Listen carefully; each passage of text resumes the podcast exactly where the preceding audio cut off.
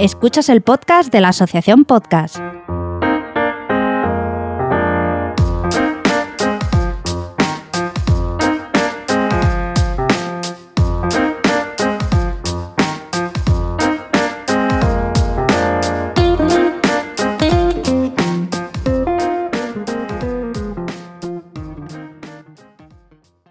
Hola y bienvenido al tercer capítulo del podcast de la Asociación Podcast.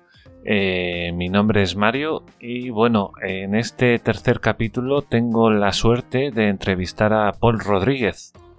Para quienes no conozcan a, Paul, eh, estuvo con su compañero Cortin eh, en un podcast que yo creo que se hizo más o menos famoso, que ha sido Tributecasters que todavía existe, lo que pasa que ahora ha cambiado el nombre, ahora se llama Mumbler.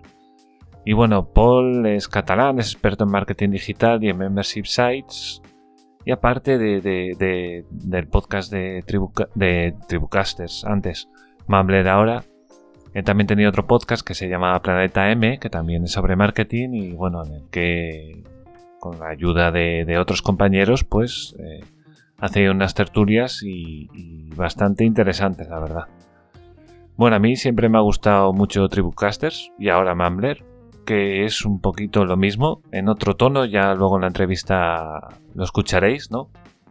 Que habla un poquito del tema y creo que os va a gustar también porque, porque bueno, abordamos un poco cómo, cómo es el futuro, cómo es esto que se metan a lo mejor radios grandes dentro del podcasting, cómo enfocarlo y bueno, en la entrevista ya notaréis que es una persona muy tranquila y, la verdad que ha sido una entrevista muy, muy suavecita, muy bien llevada.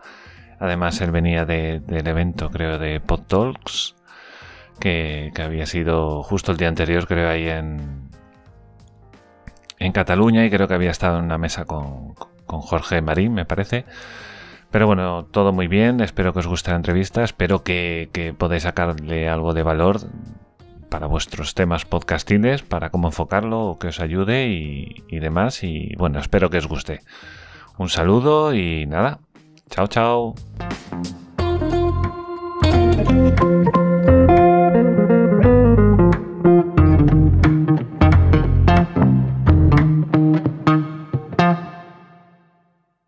Hola y ya estamos aquí. Vamos a Hoy tenemos, estoy un poquito nervioso, tengo que admitirlo, estoy un poquito nervioso porque el invitado de hoy es uno de estos que llevo escuchando bastante tiempo.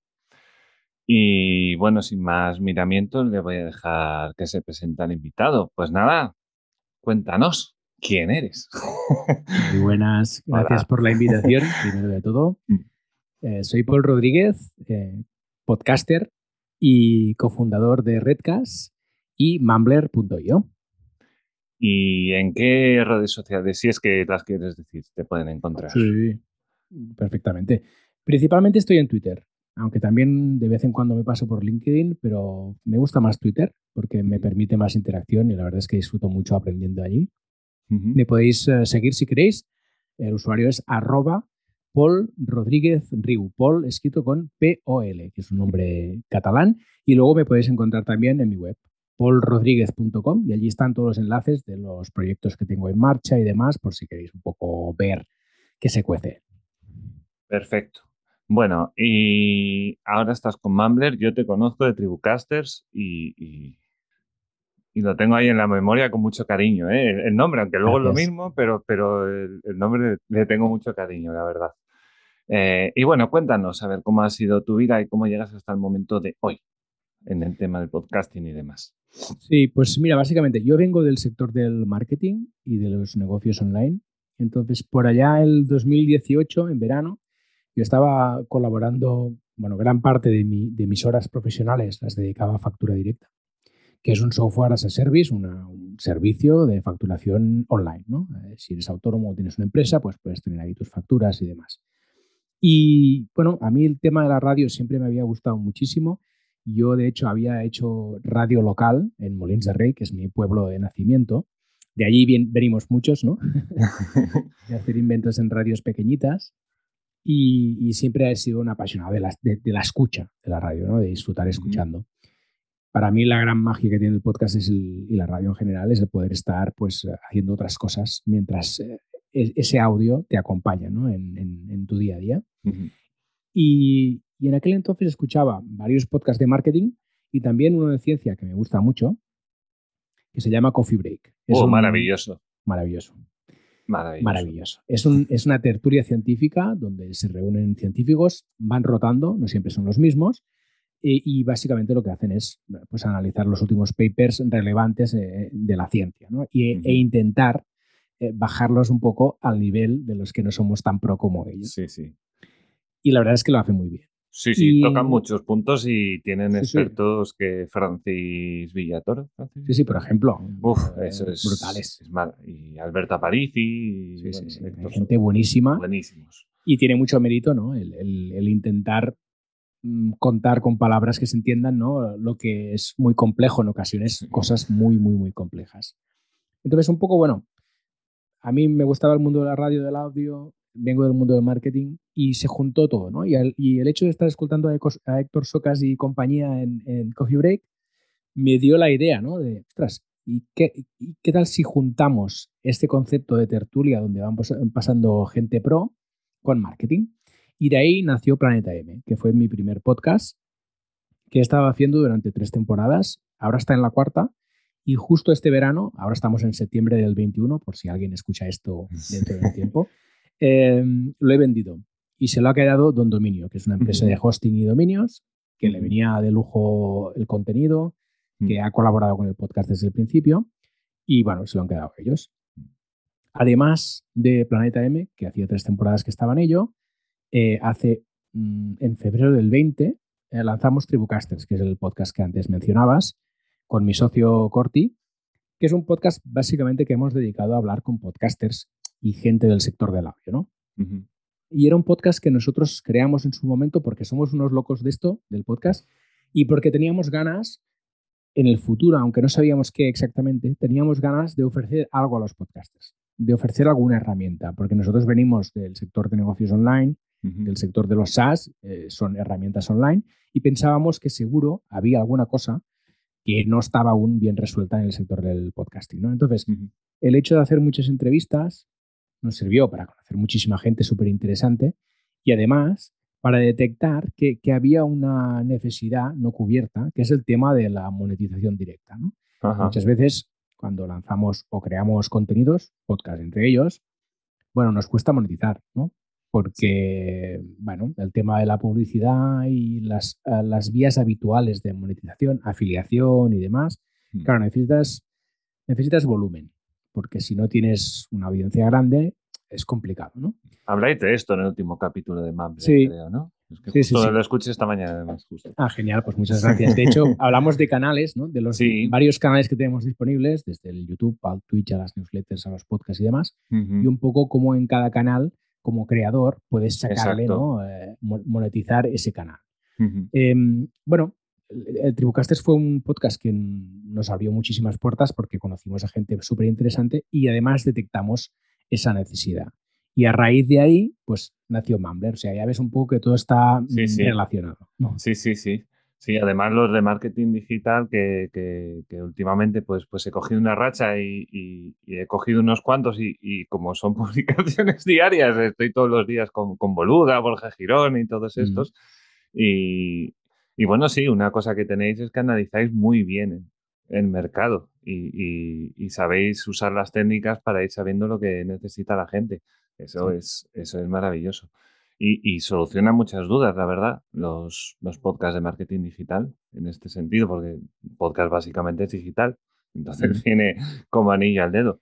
Sí. Y además hay una cosa aquí que es que los creadores disfrutamos mucho creando en nuestras cuevas, ¿no? En nuestros estudios, en nuestros despachos encerrados ahí, creando audios, creando vídeos y demás, pero luego nos cuesta mucho salir a la calle, ¿no? Y en general el perfil del creador es producir, producir, producir, pero le cuesta más difundir, ¿no? Salir de la cueva y decir, oye, mira, mira esto que creo que chulo, míratelo, ¿no? Y muchas veces, a la que rascas un poco, eh, descubres gente que es súper potente, que, que, controla un montón de lo suyo, pero que muchas veces pues, es poco conocido porque realmente es esto, que está cerrado en una cueva y no sale a vender. ¿no?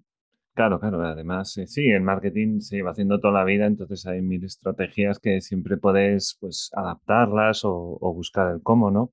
Mm.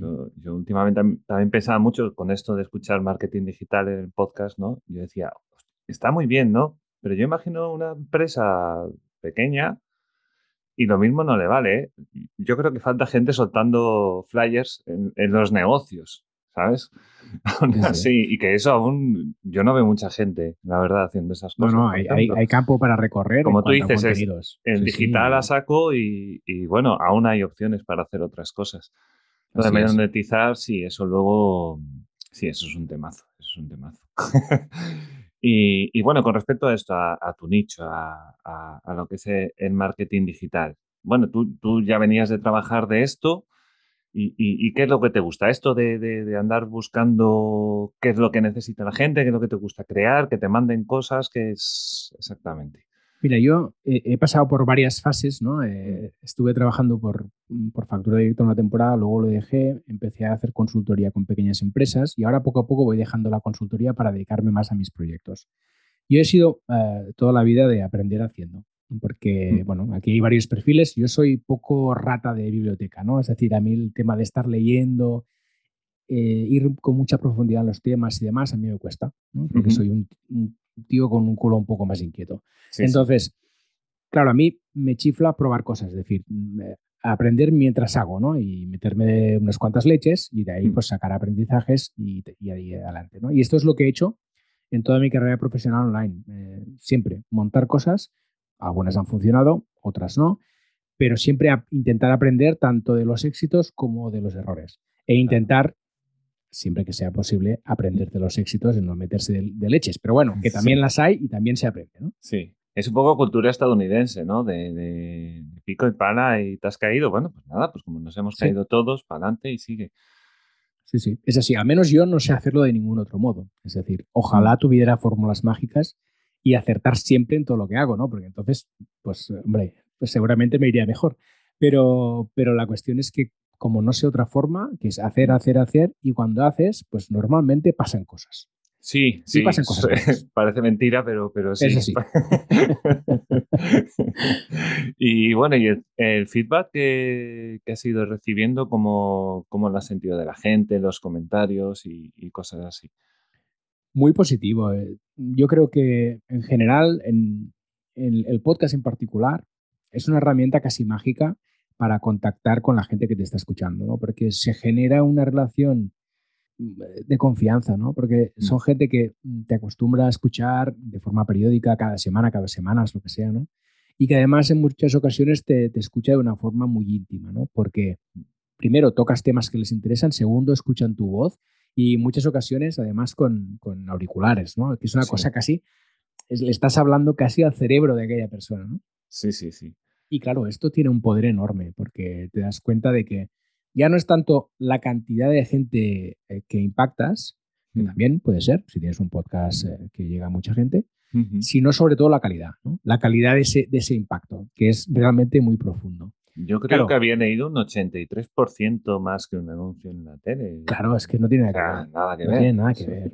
No tiene nada que ver. Y los estudios ya están demostrando que cuando es el podcaster el que recomienda lo que sea, esto tiene un impacto, bueno, brutal eh, en comparación con una cuña tradicional, ¿no? Típica de la radio, que aquello, bueno, sí, sí. Le das al más 15, sabes que son 30 segundos exactos, le das dos veces y ya está. Sí, sí, sí. Totalmente. O, directamente desconectas tu cerebro un momento y vuelves a conectar y ya está. Y, nada. Y eso yo creo que, que tiene mucha fuerza mm. y, que, y que es una herramienta que muchas marcas están empezando a ver ya como un canal de marketing muy potente precisamente por esto, ¿no? Porque generas un impacto en la audiencia que cala hondo. Y esto tiene mucha fuerza. Y tú tienes yo tengo la impresión, ¿no? Yo tengo un poco la impresión de que el podcasting es eminentemente amateur, eminentemente amateur, igual un poco como YouTube, más, bueno, más amateur creo, pero que sí está cogiendo fuerza. Sin embargo, yo personalmente, como soy de los pequeñitos, pues eh, vemos un poco ahí como temblando qué pasa con, con, de repente la cadena SER que te ataca con no sé cuántos, te viene onda cero con otros tantos y tú dices, wow, o sea, imposible. O sea, uff, y claro, en, rankings y demás, y dices, uff, dices, muy complicado. Tú como, bueno, habrá que vivir con ellos, ¿no? Sí. Pero bueno, sí, y además, Yo, yo, además siempre, cuando se tocan estos temas, siempre digo que yo creo que hay espacio para todos. Es decir, está claro que, en primer lugar, la gente aún no sabe qué es un podcast. La mayoría de gente. Sí, cierto. Porque mucha gente, esto del podcast, ¿qué es? ¿no? Entonces, eh, eh, la gran masa de gente que tiene que llegar al podcast en algún momento aún está por llegar. Esto primero. Segundo, los contenidos generalistas que puede hacer cualquier radio, como la SER, la COPE, lo mm. que sea, son generalistas, porque ellos lo que necesitan es volumen, ¿no? Tanto en la radio como en los podcasts, lo que necesitan es que haya muchísima gente escuchando, porque su modelo de negocio básicamente es vender publicidad a las marcas. Entonces, aquí tienen que, tienen que ir a temas que puedan interesar a mucha gente. Sí, y que manejan otros presupuestos, o sea, es, otro mundo eso. Es otra liga, ¿no? Y además aquí, si además aquí sumamos, pues yo qué sé, Podimo, Audible, Spotify, estas grandes plataformas que están comprando podcasts mm. para que se, reproduzcan en sus plataformas exclusivamente, aquí también es otra liga, porque aquí hay un montón de productoras que están saliendo ahora, que luego te fichan el cantante de turno, el actor de turno, porque al final lo que necesitan es masa, ¿no? Mucho volumen de escuchas. Y esta también es otra liga. Y ya vas viendo un poco que se van configurando como distintas capas dentro del sector, mm. eh, que todas ellas pueden, pueden tener sentido y pueden ser mm, razonables desde el punto de vista de negocio. Luego, por debajo de esto, también hay todas las empresas que están viendo en el podcast un canal de marketing, que es lo que decíamos antes. Que aquí es, bueno, no necesariamente estás monetizando el contenido directamente, sino que lo que haces es ofrecer contenidos que puedan interesar a tus potenciales clientes y ahí pues cuelas tus productos y tus servicios, te ganas su confianza, bla, bla, bla. Y aún hay una capa más que para mí es la más interesante y creo que va a ser muy numerosa, que es los, los podcasters independientes, es decir, los creadores que podemos dedicar esfuerzos a pequeños nichos que las grandes eh, empresas, los grandes medios difícilmente van a atacar. Hoy en día, si tú buscas podcast, hay podcast ya casi de todo. Faltan muchas cosas aún, ¿eh? pero sí y de cosas muy concretas, ¿no? Entonces, aquí es donde para mí está lo interesante para los podcasters independientes, como nosotros, ¿no? Que es, bueno, aquí hay pequeños nichos muy concretos por cubrir que difícilmente van a ser atacados por las plataformas o las grandes radios porque para ellos no tiene sentido y que para nosotros puede tener mucho sentido ocupar estos espacios, porque mm. con pequeñas audiencias puedes monetizar y puedes ganarte la vida y puedes mm. tener un negocio encima del contenido, ¿no? Y aquí es donde está. Puede ser un poco como Ibai, ¿no? En, en, Twitch, ¿no? Un chaval que se lo ha currado él solo, ha hecho lo que él ha querido y ya rivaliza directamente con la tele. Sí, sí, directamente. Para tenemos todos que le, que le, supera de sobra la tele, pero. Ibai es un fenómeno. Mm. También es verdad que por debajo de Ibai, que es el top, ¿no? Eh, de creador como creador independiente, pues hay muchos niveles ahí, muchos, ¿no? Entonces, eh, desde tener 100 escuchas al mes a tener lo que hace Ibai, hay una gama ahí enorme de cosas, ¿no? de, espacios por ocupar, que yo mm. creo que es el espacio que podemos ocupar los que creamos contenidos de forma independiente. Y hay ahí muchísimo trabajo y muchísimo mercado que está por llegar, porque en el momento que la gente descubra qué es esto de los podcasts, gracias a la SER, o gracias a cualquier otra radio, o gracias incluso a Spotify, porque han fichado no sé qué actor y han puesto, le han puesto a hacer un podcast, entonces en el momento que la gente entre en una aplicación de podcast y diga, ostras, que además del podcast del actor que yo conozco, resulta que aquí hay un listado de podcast de cosas. A ver, voy a ver, ostras, y hablan de cosas que a mí me interesan. Cuando haces el clic mental y descubres que hay podcasts que te, hablen, te hablan de cosas no cubiertas en los medios generalistas que a ti te interesan, ostras, difícilmente vuelves a escuchar la radio generalista. ¿eh? Eh, sí, claro, no, no, obviamente, sí. Este, ese es también el otro paso. Primero, que es el más complicado, de, que la gente entre a la plataforma a escuchar podcast, que es el más complicado con diferencia. Y luego ya el segundo paso, que explore. Porque yo también he conocido gente, ¿no? Que tenía sus cuatro podcasts de tal y, le digo, pero busca, que esto es un locurón. esto, no, esto no tiene fin para nada. Y, bueno, eh, ahora imagino que el podcast lo subís a Mumbler, ¿no? Pero bueno, eh, antes de Mumbler, por ejemplo, con Tribucaster, ¿qué, ¿qué, plataforma principalmente usabais? ¿Evox? Aquí hemos ido evolucionando. Yo en Planeta M, que fue mi primer podcast, eh, estaba alojado en Evox. Hmm. Tribucasters estaba alojado en Anchor, porque desde ahí se distribuía de forma automática. Y ahora Mm. mismo el podcast de Mumbler, que es un poco la, el hijo de Tribucasters, ¿no? Porque mutó, Sí, ¿no? sí, es la Claro, evolución de Sí, sí, Tribucasters. porque nos encontrábamos que, que- que teníamos demasiadas marcas y al final ya no sabíamos quién éramos, ¿no? Eh, Bueno, Sí. tú eres Paul de qué? De, de Mumbler, de Tribucasters, Sí. de Redcast, de- no, al final, ¿no? Para no dispersar tanto la atención, Sí. pues hicimos la mutación de Tribucasters a Mumbler y lo que decías tú, ampliamos un poco el foco, ¿no? Porque en Tribucasters estábamos muy centrados en podcasters y ahora nos queremos abrir un poco más a creadores de contenido en general. Y por este motivo, pues estamos hablando con, ah, vamos a hablar con gente de Twitch, de YouTube, con gente que tiene newsletters y demás, ¿no? O sea, ampliar un poco el abanico, ampliar un poco el abanico a creadores en general. Y este lo tenemos alojado en Mumbler directamente porque nosotros queremos ser nuestros primeros clientes, que es la- el mejor modo de encontrar cosas que no funcionan, de encontrar limitaciones, mm, posibles nuevas funcionalidades que podamos añadir y demás. ¿no? Porque si estás allí dentro, lo vives en directo. Y, y puedes aprender sobre tu propia herramienta. ¿Y llegabais a monetizar Tribucaster? ¿Tenía botón, ¿Tenía botón de apoyar en iVoox o lo hacíais a través de la web? A lo mejor Lo con un hacíamos Patreon. directamente. Dire- directamente, eh, con publicidad. ¿vale? O sea, tanto... Ah, vale, es verdad que vosotros teníais alguna cuña, Sí. claro, es verdad, es Sí, verdad. sí, con Planeta M y, y Tribucasters lo que hacíamos es, y de hecho mm, con En Digital, que antes se llamaba En Digital, ahora se llama Growth, de mi socio, Corti, Sí, sí. lo que hicimos es juntar básicamente los tres podcasts y nos fuimos a buscar directamente patrocinadores. Porque entre los tres sí que teníamos un volumen interesante y un público común, ¿no?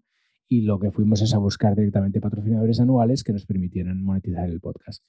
Nunca hemos sido del tema Patreon y Buy Me a Coffee y demás, Mm. porque el tema este de las donaciones a nosotros personalmente nos rasca un poquito, ¿no? ¿En qué sentido? Mm, A mí personalmente me suena un poco a, a eufemismo para no hablar de dinero, ¿no?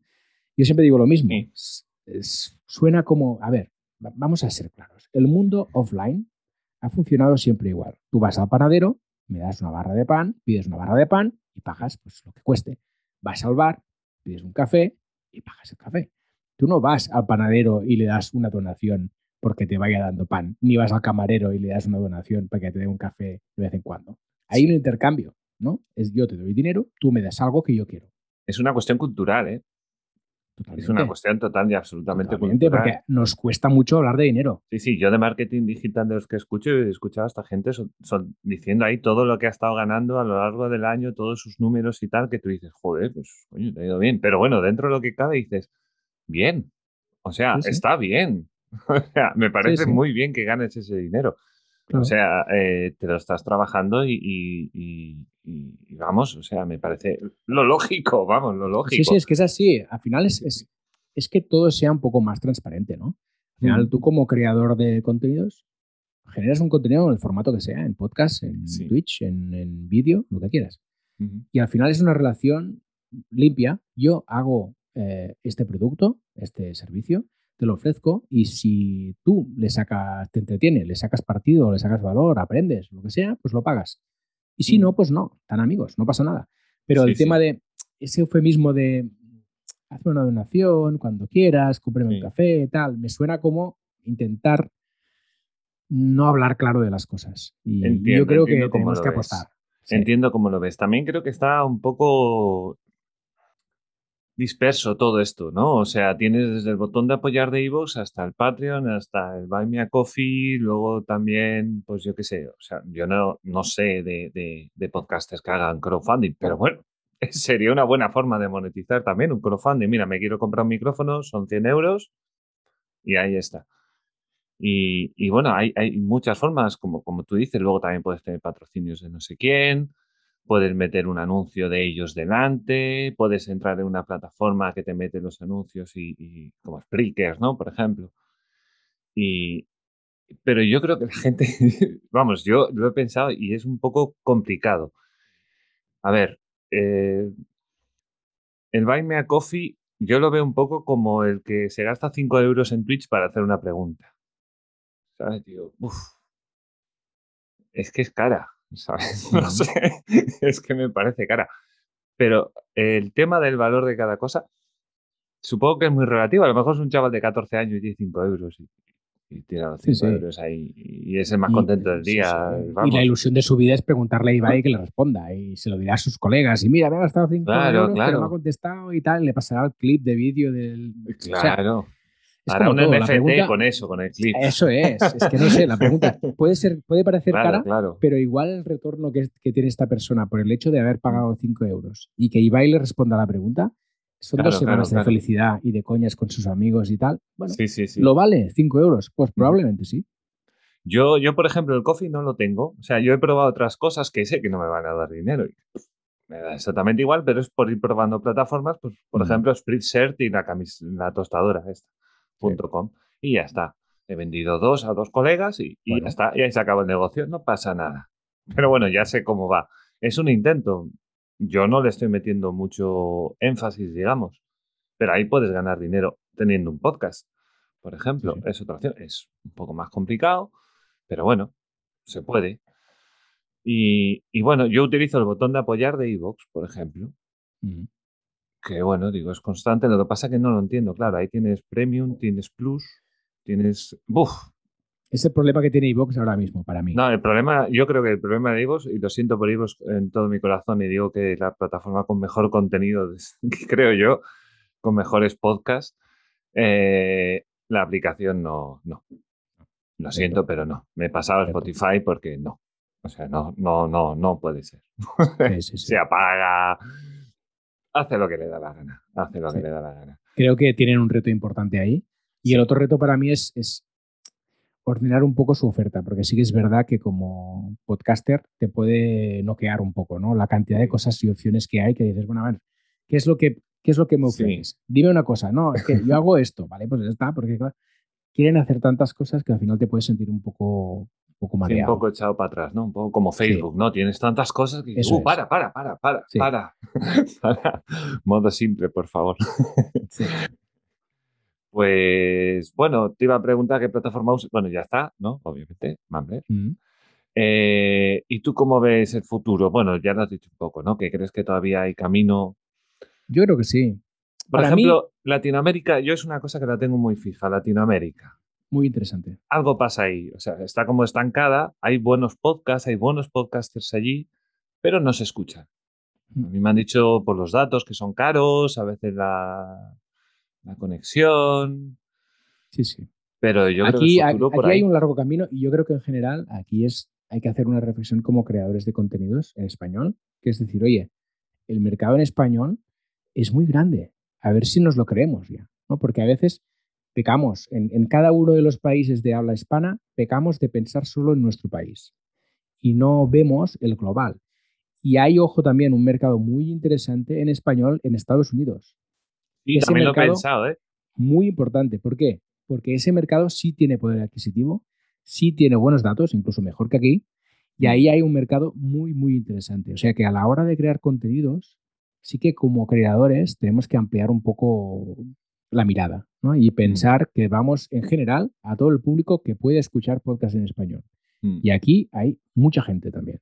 Yo voy a contar una anécdota así probando, ¿no? Como probando, yo qué sé. Digo, pues pensando en Estados Unidos precisamente en el mercado latino, porque bueno, yo oigo nombres y todos son ingleses, ¿no? O sea, digo y todo el mundo habla, solo son los estadounidenses que hablan inglés los que escuchan podcast, ¿cómo es esto? Entonces, eh, yo le mandé a uno random que encontré por ahí y le dije, oye, mira, pues mira, soy de España, hago podcast, no sé qué, pues me, gusta tu formato, no tenía ni idea, ¿eh? Me gusta tu formato y tal, y estaba pensando que a lo mejor te gustaría pues adaptarlo al español, entonces yo haría tu programa en castellano, con los mismos sonidos, eh, tú que entrevistas músicos, pues yo entrevisto músicos y todo esto exactamente igual y tal. Y le gustó la idea, luego no seguía adelante. Pero bueno, es una opción. Yo ahí la tiro. o sea, hay un mercado ahí muy grande y yo creo que hasta ellos lo saben. Sí, sí, todo el mundo. Es decir, al final e-, es algo que tiene que crecer. En general, el mundo podcast tiene que crecer, ¿no? Que es lo que mm. comentábamos antes. Pero en particular por, en Latinoamérica, aún más por el tema de los datos. En el momento que los datos se vayan eh, democratizando, ¿no? Que sea más fácil acceder a ellos, pues sin duda aumentará el consumo de contenidos en streaming, tanto de audio como de vídeo, como de tal. Y ahí también habrá un mercado que, que poder ocupar, ¿no? Entonces, como creadores, tras, tengamos esto presente, ¿no? A la hora de, por ejemplo, esto se ve mucho con las entrevistas. Muchos podcasts de entrevistas ves que no salen de una de un círculo y me incluyo, ¿eh? Porque es lo cómodo, ¿no? Tienes un círculo cercano al que puedes acudir y ahí tienes algo que es fácil, ¿no? Pero, oye, ábrete un poco más. Piensa, ¿no? En tu sector, si tienes un podcast de, me invento, series, pues, oye, seguro que hay expertos de series en México, en Colombia, e, en todas partes. Sí, sí, sí, sí. Entrevista a estas personas porque probablemente te abrirán un mercado al que ahora mismo no estás accediendo. Porque como no tienes invitados de ese país, pues nadie sabe de ti. En cambio, si tienes invitados de México, por ejemplo, pues automáticamente la audiencia que tiene aquella persona en México es fácil que acabe escuchando tu podcast y de ahí seguramente saldrán algunos potenciales suscriptores de tu podcast que te van a escuchar a partir de ahora. Entonces, esta es la forma de ir ganando terreno, ¿no? Y, esto tenemos que tenerlo presente. Y adelantarse precisamente como tú dices, ¿no? Para cuando llegue el momento en el que realmente sea más accesible, pues mira, tú ya estás ahí. Eso es. Estupendo, oye, maravilloso. Bueno, em, pasando al tema de las herramientas, eh, ¿con, qué, ¿con qué grabáis y con qué editáis? Bueno, aquí hemos pasado por varias fases.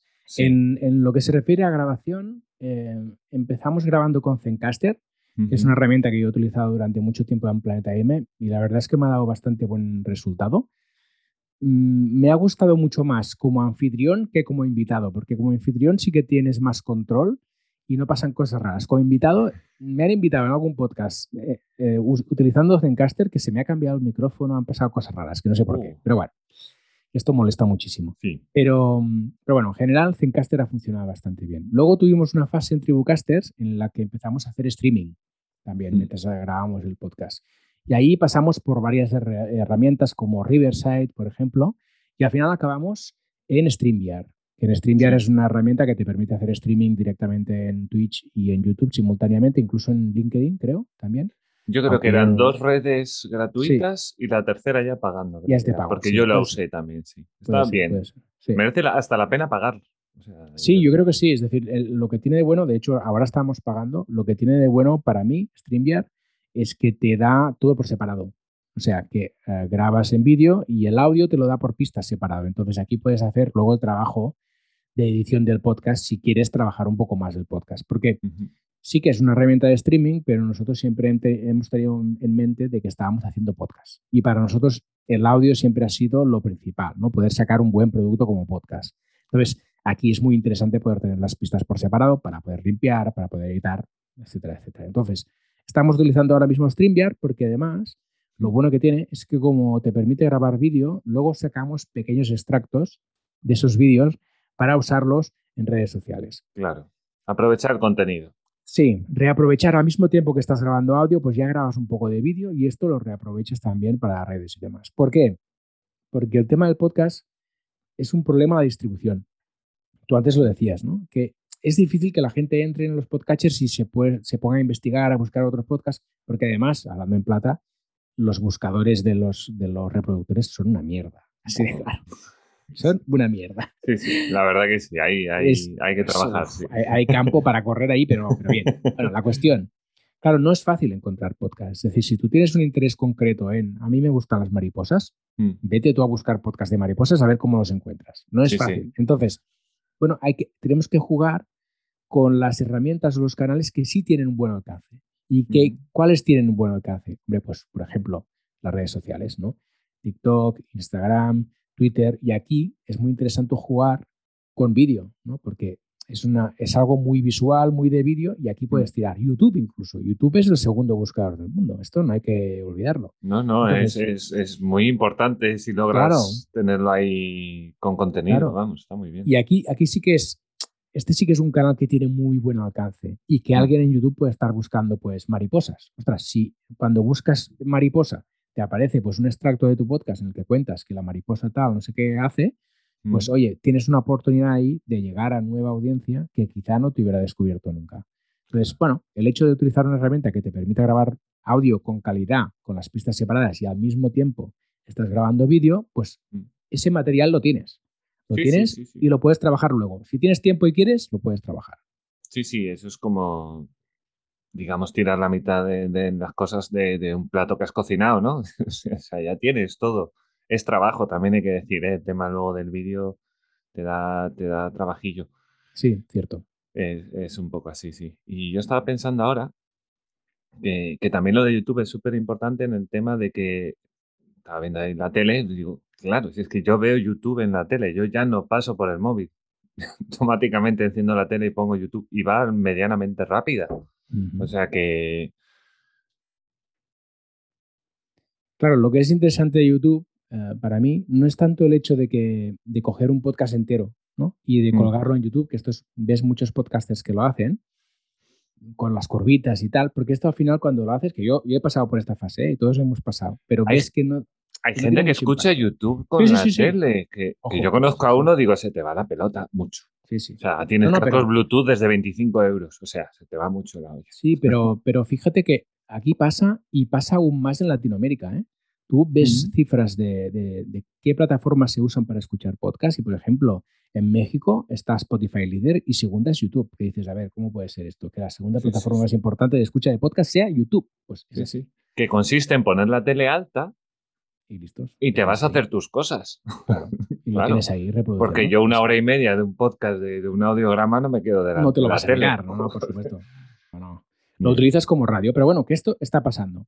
Claro, si queremos, volviendo un poco a lo que comentábamos antes, si queremos aprovechar eh, el alcance que tiene YouTube y poder salir en sus búsquedas, lo más interesante es luego recortar tus vídeos, tus podcasts, para responder preguntas concretas, ¿no? Claro. Antes ponía el ejemplo de la mariposa. Pues si yo quiero eh, contar cómo es la metamorfosis de la mariposa y yo en un fragmento de mi episodio cuento esto en cinco minutos, corto este vídeo y le pongo un título que sea cómo es la metamorfosis de la mariposa. Entonces, este contenido, si está bien editado, bien curado a nivel de descripción y tal, unas etiquetas, algo bien hecho, es algo que puede aparecer en los resultados de búsqueda. Y ahí tienes una oportunidad, pues lo que decíamos antes, de alcanzar nueva audiencia que quizás es complicado que te descubren Sí. directamente en un Spotify, en un ebook o lo que sea. Sí, sí. Bueno, sí, claro. La mariposa es un tema muy concreto, pero bueno, como ese puede ser, puede salir en cualquier otro lado, Sí, claro. sí, O sea, eso puede ser. Y, y bueno, ¿automatizáis algo vosotros? Mira, yo cada vez más eh, he pasado por distintas fases también. de la Sí, eh. automatización. Es lo bueno del podcasting, vas conociendo, como hay tantísimas cosas, Sí, sí, madre mía. Vas haciendo un poco ahí, viendo qué tal, vas probando el agua, ¿no? A ver qué tal, Claro. cómo está de caliente y vas, vas haciendo De cositas. momento grabas y subes. Ya, eh, Eso lo del podcast está arreglado, ahora hay que probar. Eso es.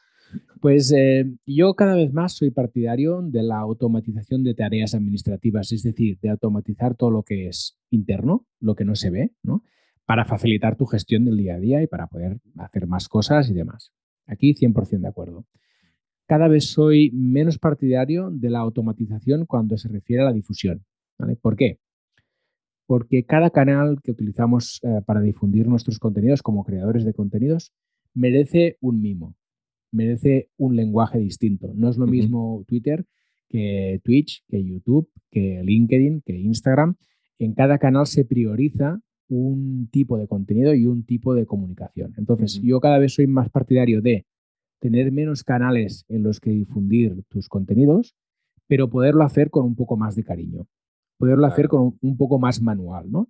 y que al final eh, dediques tiempo a la difusión igual que lo dedicas a la producción, porque también es verdad que como creadores de contenidos estamos más cómodos en la creación de contenidos, en la producción, que en la difusión. Entonces, Sí. siempre es, me lo ocurro un montón, hago un episodio súper producido, sonidos, música, invitados, tal, me curro, me estoy ahí 12 horas para hacer media hora de podcast Sí. y luego cuando lo subo, ahí se queda. Y no Sí, le dedico ni cinco un, minutos. un nuevo capítulo, ¿no? Y Ya lo está, dejas ahí. eso. máximo lanzas ahí un tweet, "Bueno, acabo de publicar un episodio. Claro, es una pena, ¿no? Porque nos pasa lo mismo que siempre. Nos hemos currado un contenido de puta madre y luego no dedicamos el mismo esfuerzo a la difusión. Yo ya soy consciente de que es muy difícil pedirle a un creador de contenido que dedique las mismas horas a generar contenidos que a difundirlas. Tampoco estoy hablando de esto. Pero algo. Eso ¿no? según cada uno en su situación, claro, eso ya. Yo que sé, hay gente que triunfa también, mira, que se graba en el coche mientras va a trabajar y con eso tiene 200.000 escuchas que dices, tu madre mía, ¿para qué estoy yo aquí corriendo?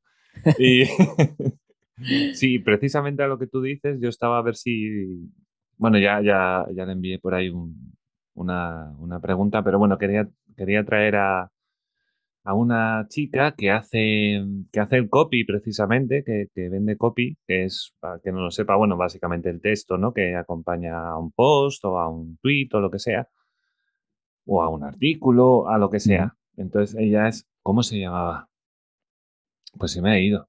Bueno, cosas que pasan. Bueno, espero, espero que venga porque es, es maravilloso.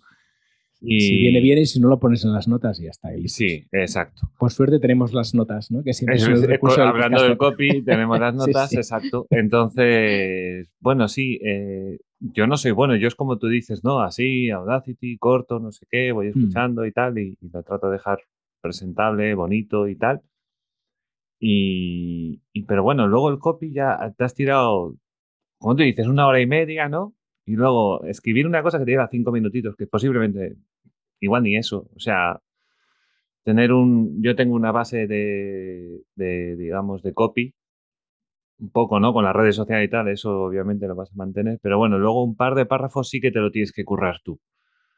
Fíjate aquí, aquí vamos a hablar de esto y hablamos de esto y bueno, claro. no pierdas atención a esto que pasa o, o lo que claro. sea y un par de preguntitas, ¿no? De, de, oye, ¿qué te ha parecido? Oye, ¿de qué te gustaría que hablásemos? O una cosa de esas. Sí, sí, es que al final es la diferencia. Al final, por ejemplo, en Twitter, últimamente nosotros estamos haciendo, en lugar de publicar un tweet con el título y el enlace del episodio, pues hacemos pequeños hilos, ¿no?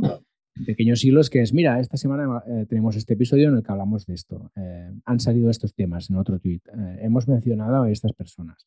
Aquí tienes los enlaces de, de, Spotify, de Apple Podcast, de Google Podcast, lo que sea. Mm. Te montas un pequeño hilo con tres, cuatro tweets y con eso, haciendo un poco más de curación, un poco más de cariño en la difusión, pues sí. ves que el impacto es muy diferente. Mm. De ser métele un, un emoticono, yo que sé, métele un sí, emoticono. Sí, un emoticono, una estructurita, ¿no? Ponerle un claro. poco de estructura que sea fácil de leer en diagonal, ¿no? Uh -huh. Solo con eso ya ves que la interacción con, con tu audiencia es muy distinta, ¿no? De, de, ser un tweet que probablemente tu retina ya ni, le, ni lo ve, ¿no? Porque ya ves que es sí. un, una pequeña frase y un enlace y tu, tu cerebro ya ni, ni le hace caso, Exacto. a pararte, ¿no? A ver qué dicen estos chicos. Pues Exacto. esta es la diferencia para mí. Dejarlo limpio, ¿no? Dejarlo con pues, no sí. parrafadas locas ni, ni, cosas muy complicadas y limpio y que sea fácil, la gente pues le sea muy... De escanear. Claro, lo que tú dices, un vistazo rápido y lo ves todo y, y queda pues queda bien a la vista, que al final. Sí, pero bueno, y creo que muchos su cariño, ¿eh? Sí, sí. Requiere su cariño. Y sí, este, sí. Es, este, es, el tema, que al final tenemos que elegir un poco nuestras batallas, porque lo que no puede ser es hacer difusión tan currada en todos los canales que están y que habrán y que, y que salgan, ¿no? Porque al final nos volvemos locos. Sí, sí, puede ser el que tenemos. No, pero no, bueno, claro. mejor pocos y, y, bien que muchos y de cualquier forma. Sí, y se aprende. Al final parece que no se te da bien, pero bueno, se puede aprender también a escribir y poner emoticonos y todas estas cosas.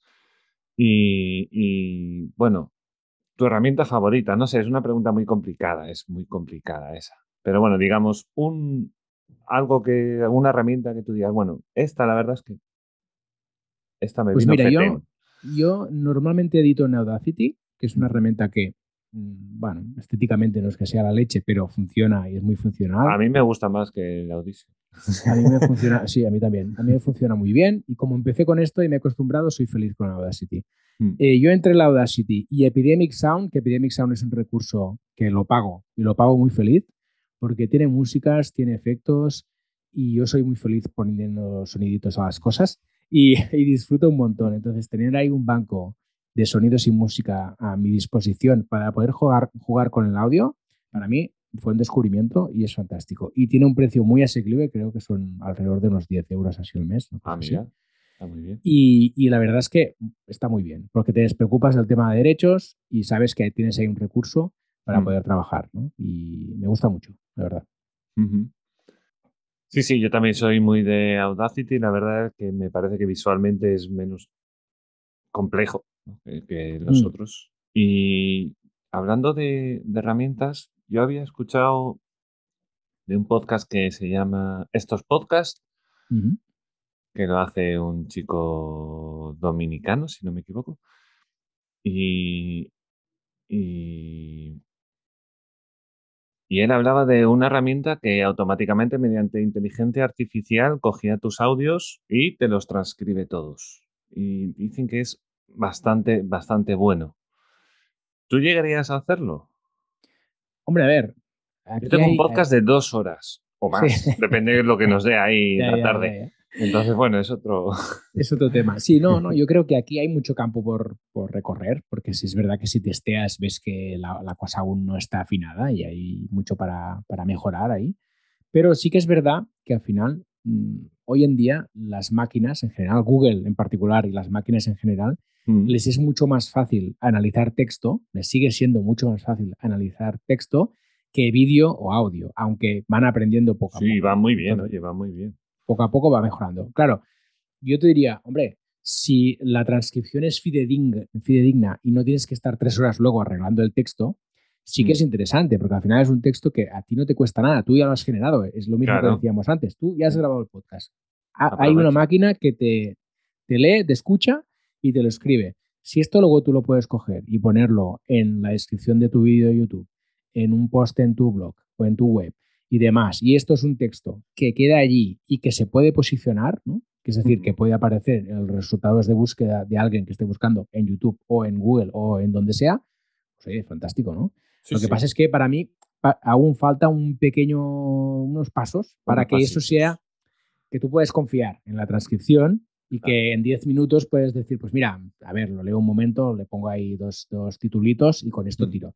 Ahora mismo no es así. Te tienes que mirar bien el texto porque pueden haber barbaridades ahí Y los- importantes. Y los que son al revés, porque yo he escuchado más de uno, y por ejemplo los audiolibros sé que algunos lo hacen, lo de al revés, que Mm. te lo lea, que te lo lea un bot, no sé.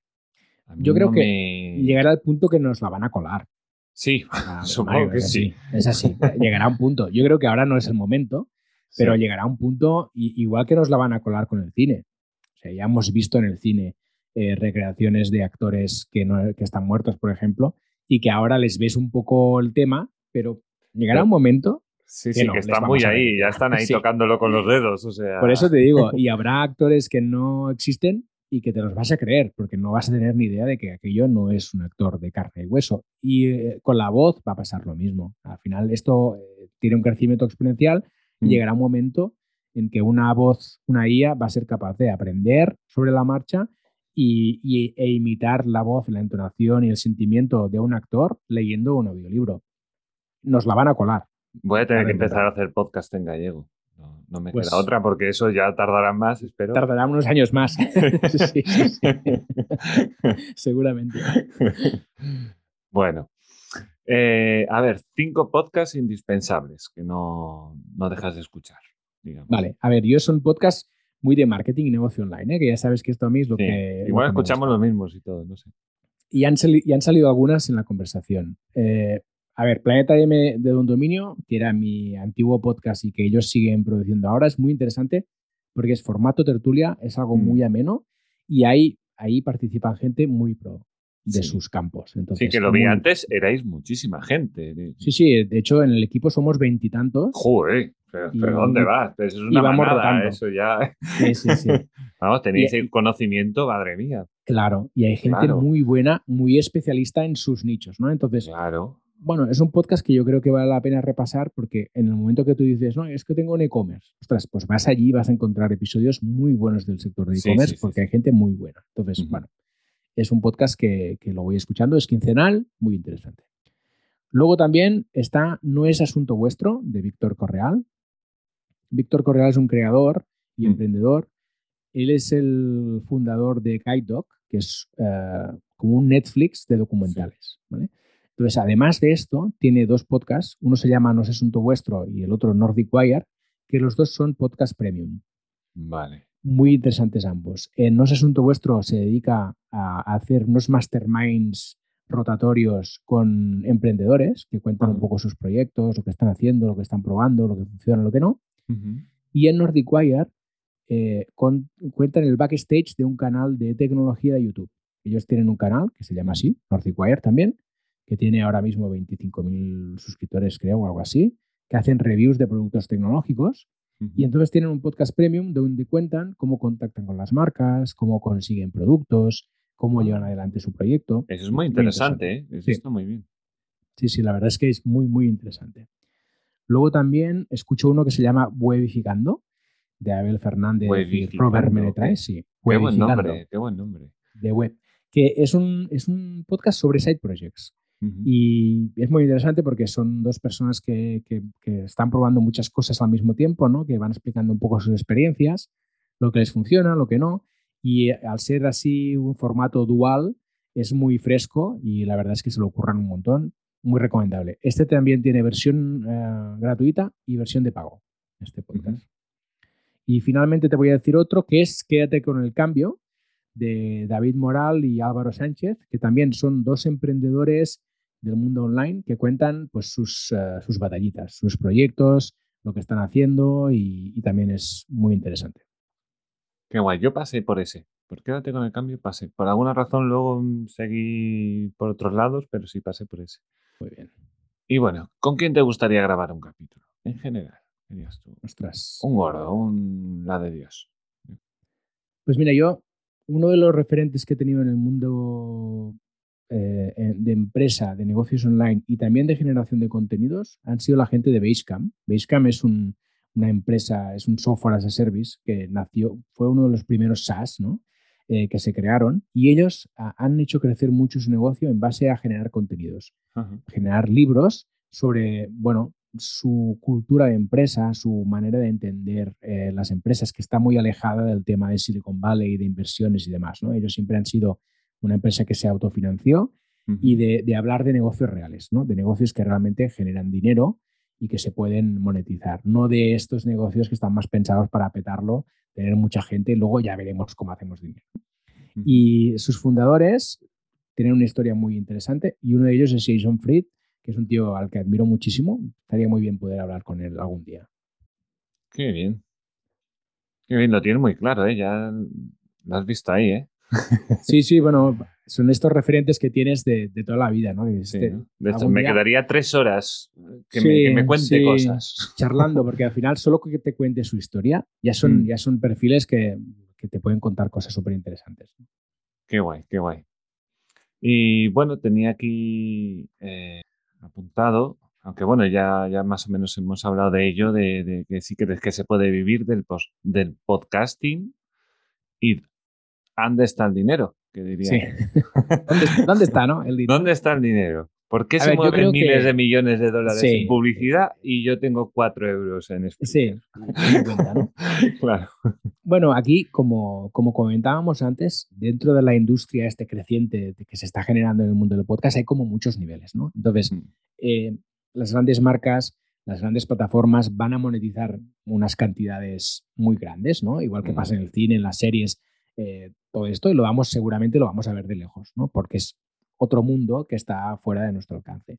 Pero si lo que queremos es hablar de contenidos independientes, de creadores independientes y de pequeñas audiencias, aquí sí hay camino para recorrer, yo creo. Mucho camino para recorrer. Y estamos hablando de patrocinios de marcas, porque cada marca tiene un... Yo siempre digo que cada marca tiene un influencer y cada influencer tiene una marca, ¿no? Porque al final, dentro del- de lo que consideramos influencer, hay muchas, muchas gradaciones. Sí. Desde un influencer que tiene un millón de seguidores hasta uno que tiene mil, hay muchas gradaciones, pero uno que tiene mil, que es de un nicho muy concreto, puede llegar a vender muchísimo, porque al final son mil personas que le siguen, que confían en él y demás. Entonces, Sí. cada empresa puede, puede encontrar su gente interesante a la que poder acudir.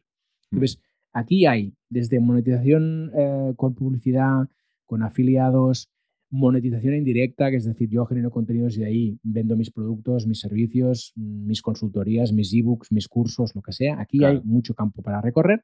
Y para mí lo que es interesante, y aquí voy a, voy a ir un poco a mi terreno, Sí. es que se puede monetizar directamente la audiencia. Es decir, tú puedes generar un contenido que si realmente eres capaz de que aporte valor a una pequeña audiencia, esta audiencia puede estar mm, dispuesta a pagar por ese contenido, una pequeña Claro. cantidad mensualmente. ¿no?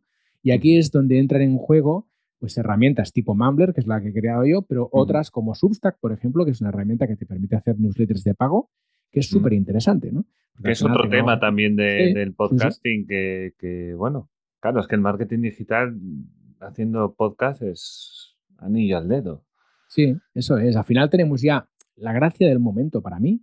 Mm. Es uno que seguramente acelerado por el tema de la pandemia, la gente empieza a entender la importancia de pagar contenidos y entiende que si quieres acceder a contenidos que sean de nicho y que sean especializados y que sea algo que a ti te interesa mucho, Mm. no es descabellado pagar, ¿no? Porque venimos Claro. de 30 años de Internet en el que parecía que todo tenía que ser gratis. Entonces, ahora culturalmente lo empezamos a entender como consumidores, aunque hay mucho camino por recorrer, lo empezamos a entender y simultáneamente aparecen herramientas, es decir, la tecnología ha llegado a un momento que te permite como creador tener al alcance algunas herramientas que te permitan directamente ir a monetizar tu audiencia. Esto hasta ahora no había sucedido y la conjunción de estas dos cosas es la que está haciendo que se cree esta economía de los creadores, que igual la habéis oído por ahí, Mm. que es algo que es muy incipiente, pero que está creciendo mucho. Sí. Y, y aquí hay muchos exponentes, muchos ejemplos que, que dar. y El mismo Ibai, por ejemplo, podría ser uno, ¿no? Pero, y aquí hay mucho campo para recorrer como, como creadores de contenido. Mm. Cada Además, creador puede sí, encontrar su audiencia aquí. Iba a decir, no, si tú además sabes cuál es tu sector, también sabes dónde buscar el dinero, ¿no? Me refiero, si tú Sí, sí. haces un podcast de trekking, pues bueno, pues sabes que tienes marcas de ropa, tienes, bueno, un Decathlon o donde sea, que lo mismo les interesa. Oye, y ahí está. Al final el dinero yo creo que está en, en buscarse las castañas, ¿no? No hay mucho en esto, al final.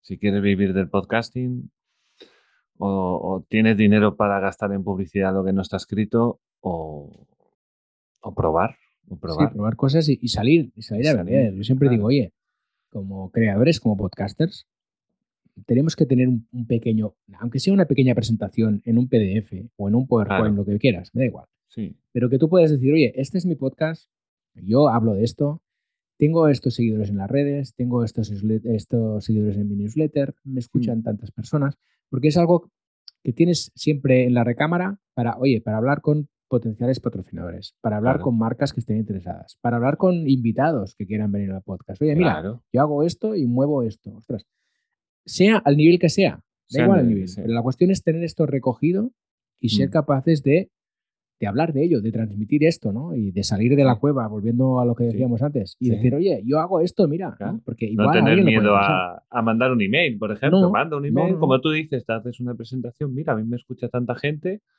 Yo me acuerdo de Antonio Runa, eh, Hombre, lo que le grande, costó, Antonio. lo que es grande, lo Sí, que le sí. costó monetizar, ¿eh? El, el pod- y, y bueno, yo le escuchaba justo después de que empezara a monetizar y él decía, no, no, yo es que a mí que me escuchen gratis porque yo lo hago por los oyentes, porque no quiero que nadie deje de escucharme porque no puede pagar un euro y medio.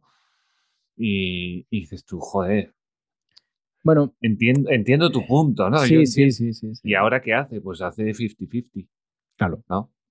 Es que, es que al final no tenemos que olvidar una cosa. En el momento que le pagamos a un creador, es que es, es un, es un tema de egoísmo como audiencia. Es decir, tú si le pagas a un creador. Tú sabes que este creador va a poder dedicar más tiempo, más cariño, va a poder profundizar más en el contenido y lo más importante, va a poder mantener ese contenido vivo.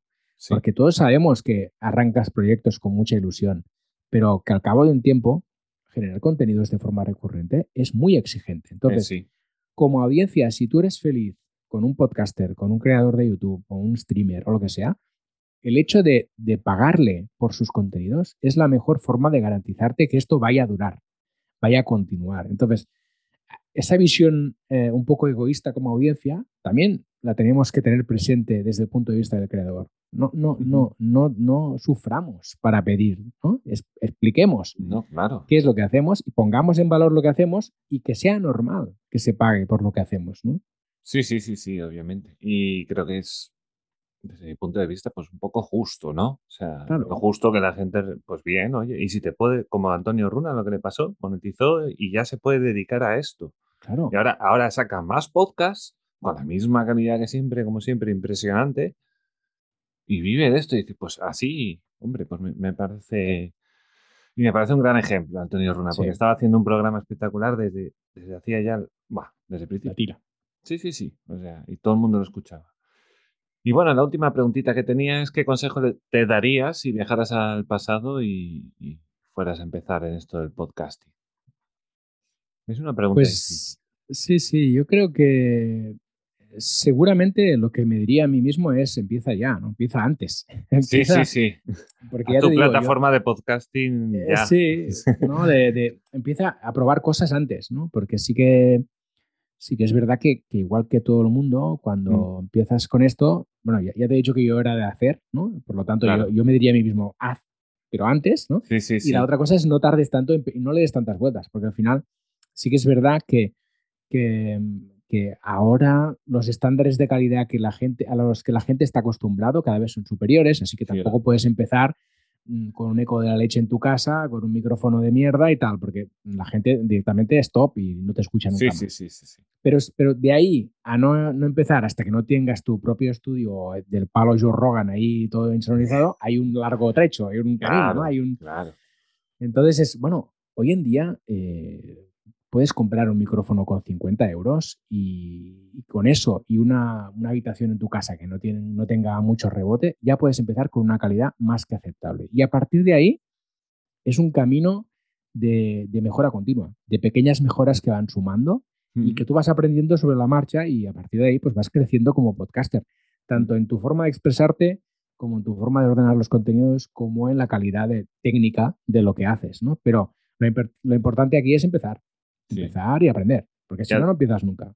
Correcto, y además, eh, si empiezas un podcast, generalmente tendrás varios en la cabeza que son los que te gustan y, y, tienes una base. Parece que no, pero tienes una base de cómo hacerlo, ¿no? Sí, sí. Y, bueno, luego ya te enfrentas a tu primera guía y estas cosas, ¿no? Eso es. Y, escuchar, y escuchar muchos podcasts. Esto que dices tú es muy importante, ¿eh? porque al final, aunque no nos demos cuenta, tenemos una cultura audiovisual adquirida a lo largo de nuestras vidas, ¿no? Que es lo que hace que cuando ves una serie o ves una película, pues reconozcas patrones, reconozcas cosas, lo que te gusta, lo que no. Y en el podcast pasa lo mismo. Y en el momento en el que tú te conviertes, pasas de consumidor pasivo a creador de contenidos, ¿no? Se nota cuando alguien ha escuchado mucho podcast. Sí, porque tiene ese background, esas cosas, ¿no? Que, parece que no, pero están ahí asentadas y en el fondo se perciben como audiencia también. Bueno, pues hasta aquí la entrevista, una horita, muy bien, la, hemos clavado. Clavado. Eh, clavado. bueno, eh, muchas gracias, Paul, por, por haber aceptado esta invitación. Joder, estamos ahí a lo grande, para mí estoy ahí a lo grande. Ya vienes tú, ya vienen todos. Estaríamos aquí cuatro horas hablando, ¿eh? También sí, sí, sí, sí, sí, Lo que pasa es que, bueno, vamos a ceñirnos al, al guion. y, Sí, ¿no? Siempre están los grandes temas del, hosting y estas cosas. si abres melones, la analítica, si abres un melón de estos, no salimos de aquí, ¿eh? Correcto, hay que tener página web, bueno, ya sabes. bueno, pues decirte, eh, si, si, quieres decir alguna cosita para, para terminar, para dirigirte al oyente, una última idea. Yo solo que muchas gracias por la invitación y, nada, que escuchéis muchos podcasts y que disfrutéis de este gran medio que es el podcasting y que todo el mundo tiene un podcast para escuchar y disfrutar. Exacto. Eh, nunca te quites los auriculares. Nunca. Nunca jamás. Bueno, pues agradecer al oyente que haya llegado hasta aquí, que, que espero que le haya gustado la entrevista y nada, pues nos escuchamos en el siguiente. Chao, chao. Chao.